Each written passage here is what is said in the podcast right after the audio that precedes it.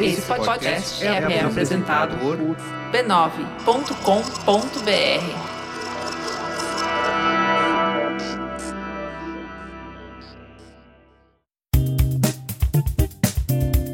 Olá, eu sou Fê Guedes, criadora de conteúdo, produtora e apresentadora do podcast Beleza para Quem? O podcast mais lindinho dessa internet. Sim, voltamos e agora para ficar. Episódios toda semana, sem intervalos, trazendo reflexões sobre a nossa imagem, sobre o tempo que vivemos e tudo que envolve essa dinâmica interessante de quem aparentemente somos. O podcast Beleza para Quem promove conversas autênticas e transformadoras sobre nossa imagem, beleza e autocuidado. Encontre a gente nos maiores players do mercado e também no Instagram e TikTok, arroba podcast Beleza para Quem. Tudo juntinho. Agora o podcast vai ter momentos onde a conversa vai ser entre eu e você. Te convido para refletir sobre temas e histórias que envolvem a evolução da nossa imagem, nossa relação com o outro e como ele e eu, como nós, nos afetamos pelo encontro dos nossos corpos. O que eu quero trazer aqui é uma conversa mais profunda, convidando você para participar também, deixando sua opinião de como a nossa imagem importa e para quem importa. Então, pensando nisso, hoje eu quero começar com uma pergunta que não me sai da mente. Desde o último episódio que eu fiz com a Bru Fioretti, quem ainda não escutou, vai lá que tá muito legal, sobre qual é o impacto da nossa imagem no mundo remoto. Então, aí vai a pergunta que eu quero fazer para esse episódio. Você acredita que a nossa sobrevivência humana depende da nossa imagem? Para gente pensar juntas, primeiro eu vou trazer um conceito bem conhecido, que é o do arquétipo. Ele é um conceito da psicologia utilizado para representar padrões de comportamento associados a um personagem ou um papel social. Então eu vou explicar melhor. Por exemplo, o papel da mãe, a imagem de um sábio, a representação da imagem de um herói. Tudo isso são exemplos de arquétipos esses personagens que têm características percebidas de maneira quase que igual por todos nós seres humanos. Esse conceito foi desenvolvido por Carl Jung, psiquiatra suíço e fundador da psicologia analítica. Para ele, Jung, esses comportamentos estão no inconsciente coletivo e por isso eles são percebidos de maneira similar ou igual por todos nós. Jung dizia que os arquétipos são uma herança psicológica, ou seja, resultam das experiências de milhares de gerações de nós, seres humanos, no enfrentamento de situações do nosso cotidiano. Então, com esse conceito, eu até arrisco dizer que esses arquétipos, esses personagens que criamos, é seguramente a base da nossa educação em sociedade. E aqui eu te explico melhor. Os códigos de conduta de viver em uma sociedade, a forma como uma família educa uma criança, por exemplo, nada mais é do que ensinar alguém a se comportar no coletivo. Então, desde que nascemos, somos educados e incentivados a criar as nossas pessoas. Por exemplo, como devemos nos portar em família, como deve ser o nosso comportamento na escola, não pode bater no amiguinho, tem que falar de tal jeito, com a professora, se vestir de acordo com tal ocasião, o corte do cabelo. Vocês percebem que desde muito cedo a gente vai organizando essa imagem, esse modo de estar e de se apresentar no mundo de uma forma? Existe uma fala muito interessante de um autor chamado Robert Greene que diz algo assim: a exposição da nossa pessoa sem a proteção dos personagens é quase como um suicídio. Fico então pensando que a sobrevivência da espécie humana em sociedade, ela não estaria intimamente ligada aos papéis que a gente representa em vida? Esses personagens criados por nossa sociedade e embutido em nós desde muito cedo, ele tem uma única tarefa, como a mais importante e a mais primordial para a nossa espécie: sermos aceitos, sermos amados. Falar de certa forma, se vestir de outra, seus valores, a forma como você movimenta suas mãos, a escolha diária do que você vai vestir, do que você vai comer, seus hábitos, seu corte de cabelo. Tudo isso faz parte dos seus personagens, aquele que Jung determinou como arquétipos e que todos nós temos. Seu personagem de filha, seu personagem de mãe, seu personagem de amiga, seu personagem no trabalho. Agora que eu trouxe esse conceito e agora um pouquinho mais explicado do que eu acredito como imagem e reflexo, eu vou trazer para vocês o contraponto disso. Quando as personas ou os personagens que criamos não funcionam tão bem e não conseguem performar como a sociedade gostaria, por exemplo, é então ali, nesse momento exato, que pode nascer suas sombras. Aquele espaço nosso que não se adapta, que não se ajusta ao papel que precisa ser desenvolvido naquele momento. Aquele lugar dentro da gente que é animal, que não foi e nem será domesticado para caber na sociedade. Não à toa o sucesso enorme do livro Mulheres que Correm com os Lobos, que aborda diversos temas relacionados à vida das mulheres suas emoções, desejos e anseios. Ao longo das suas páginas, a psicanalista e escritora americana Clarice Stess apresenta uma ampla gama de histórias, mitos e metáforas que ilustra seus pontos e fornece inspiração às mulheres que desejam se reconectar com a sua natureza mais selvagem.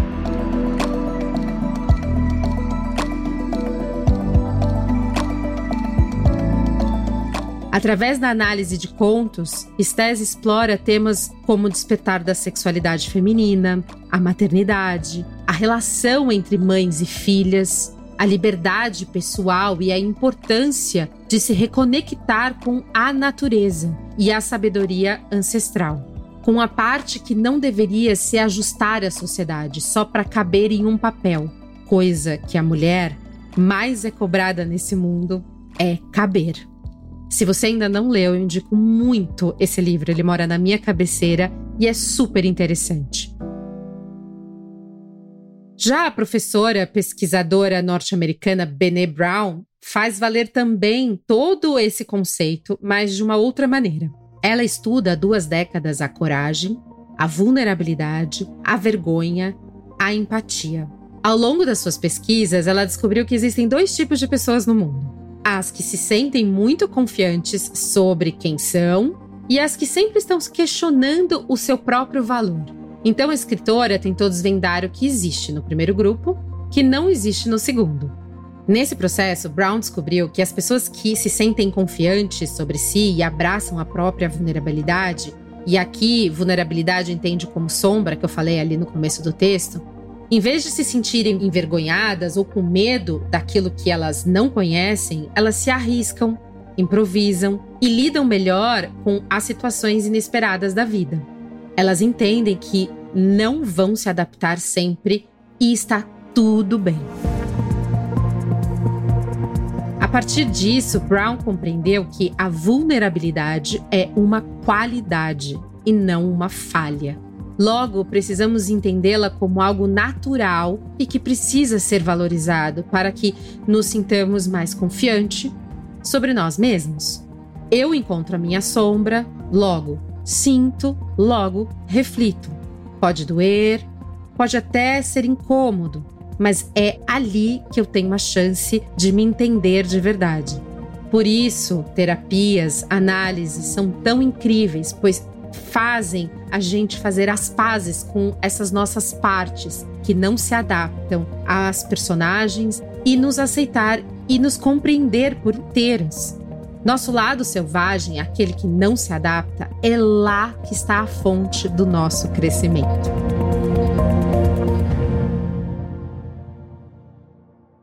Eu vou trazer uma outra referência e voltar ao início da minha questão.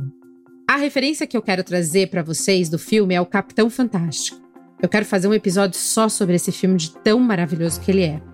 Mas falando um pouco sobre a história e como nela se encaixa a nossa reflexão desse episódio do podcast, em uma floresta nos Estados Unidos, isolado da sociedade, Ben, um pai, dedica a sua vida a transformar seus seis filhos em adultos extraordinários. Ben o tutor desses seis filhos se vale de pensadores como George Eliot, Karl Marx, para ensinar valores essenciais para as crianças e adolescentes e se desvia completamente dos códigos comuns do capitalismo e consumismo para educar seus filhos.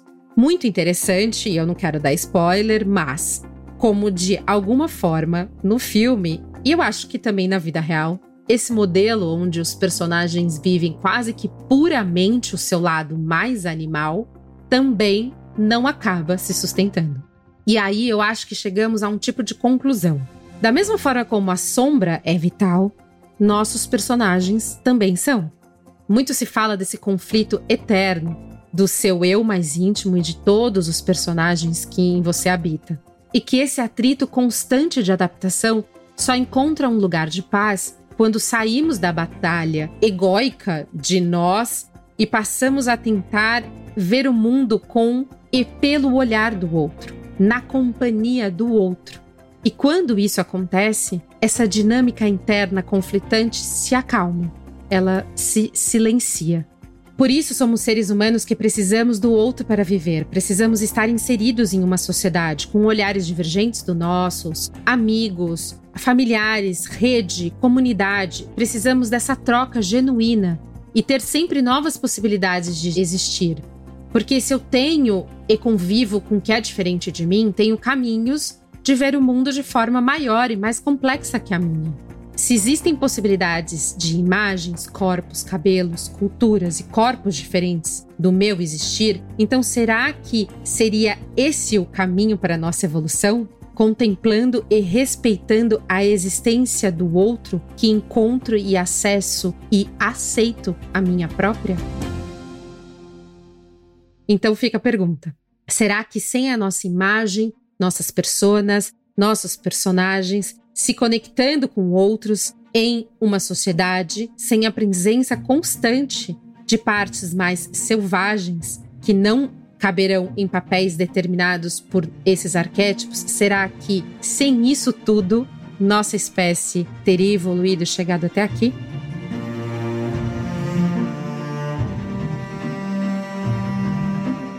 Nesse episódio, onde eu trago uma reflexão mais profunda sobre a nossa imagem, como ela impacta a nossa vida e a vida do outro. Te convido para debater comigo e, quem sabe, juntas possamos encontrar novos caminhos, novas respostas e um novo espaço e lugar para existir. Por isso, esse papo continua em nossas redes sociais: Instagram, TikTok, Twitter. Acesse arroba podcast Beleza Pra Quem, tudo juntinho, e me conta lá. O que, que você pensa? Como a gente pode pensar juntas sobre o poder e o impacto da nossa imagem. Momento necessário. Claro que não poderia faltar o momento necessário. Toda semana vou trazer as minhas dicas de beleza, autocuidado e produtos que fazem parte da minha rotina e experiência com a minha imagem. Para quem não sabe, eu fui maquiadora e também apaixonada pelo momento de me maquiar. Seja com um protetor de solar com cor e um blushzinho terracota, até de skincare a delineador. Eu gosto de verdade desse momento que é só para mim e ele é só meu. Ali eu brinco de me colorir e de ser quem eu quiser ser naquele dia. Então, por conta disso, por amar me maquiar e também por ter sido maquiadora, eu tenho muitas dicas de produtinhos que eu amo e toda semana eu vou trazer uma para cá para vocês. A de hoje é bem bacana. Já tô no meu terceiro tubinho, então acho que vale a pena trazer para vocês. A dica de hoje é um, um, protetor solar com cor. Tem até um tutorial meu faz, usando ele nas mídias sociais, no TikTok, no Instagram, se vocês quiserem depois dar uma olhada. Ele é o fotoprotetor da Isdin, chamado Fusion Watercolor. A minha cor é a cor média. Ele tem FPS 50, protege contra UVA, UVB e eu uso todos os dias pela manhã. Caso eu precise uh, uma noite um pouquinho mais mal dormida, eu uso um corretivo, mas no geral ele cobre super bem e eu adoro a textura dele, que é bem leve e um pouco seca, não desconfortável. Eu tenho a pele oleosa e eu sinto que alguns protetores solares ele fica com a pele um pouco gordurosa no, no, durante o dia e esse protetor não. Ele tem uma, uma textura bem gostosa para a pele, não muito seca porque eu não gosto de nada seco e ele deixa essa textura gostosinha assim na pele durante o dia, sabe? Então eu gostei dessa união, tanto a cobertura dele eu achei bem interessante, quanto a textura. Então foi um casamento assim perfeito. Então, essa foi a minha dica do momento necessário. Agora, para o nosso momento autocuidado.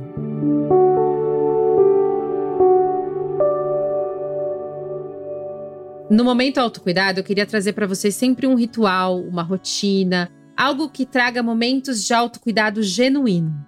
A minha dica dessa semana é muito simples: ficar ao ar livre. Desde que eu me mudei para o interior, meu sono mudou completamente. E conversando com meu terapeuta, ele me disse uma vez que tinha relação com o meu ciclo circadiano. Esse é o nome dado ao ritmo que o organismo realiza suas funções ao longo do dia. Embora ele também se relaciona a fatores como temperatura, atividade física ou social, o elemento que mais exerce influência sobre o ciclo circadiano é a luz, a luz natural. Então, estar ao ar livre é primordial para nossa qualidade de vida, de sono, de humor. Ver o sol nascer, ver o céu, o sol se pôr, a noite chegar, nos conecta em um lugar muito primitivo que insistimos em nos afastar. Então, a minha dica de autocuidado é essa: tudo que você possa fazer, faça ao ar livre.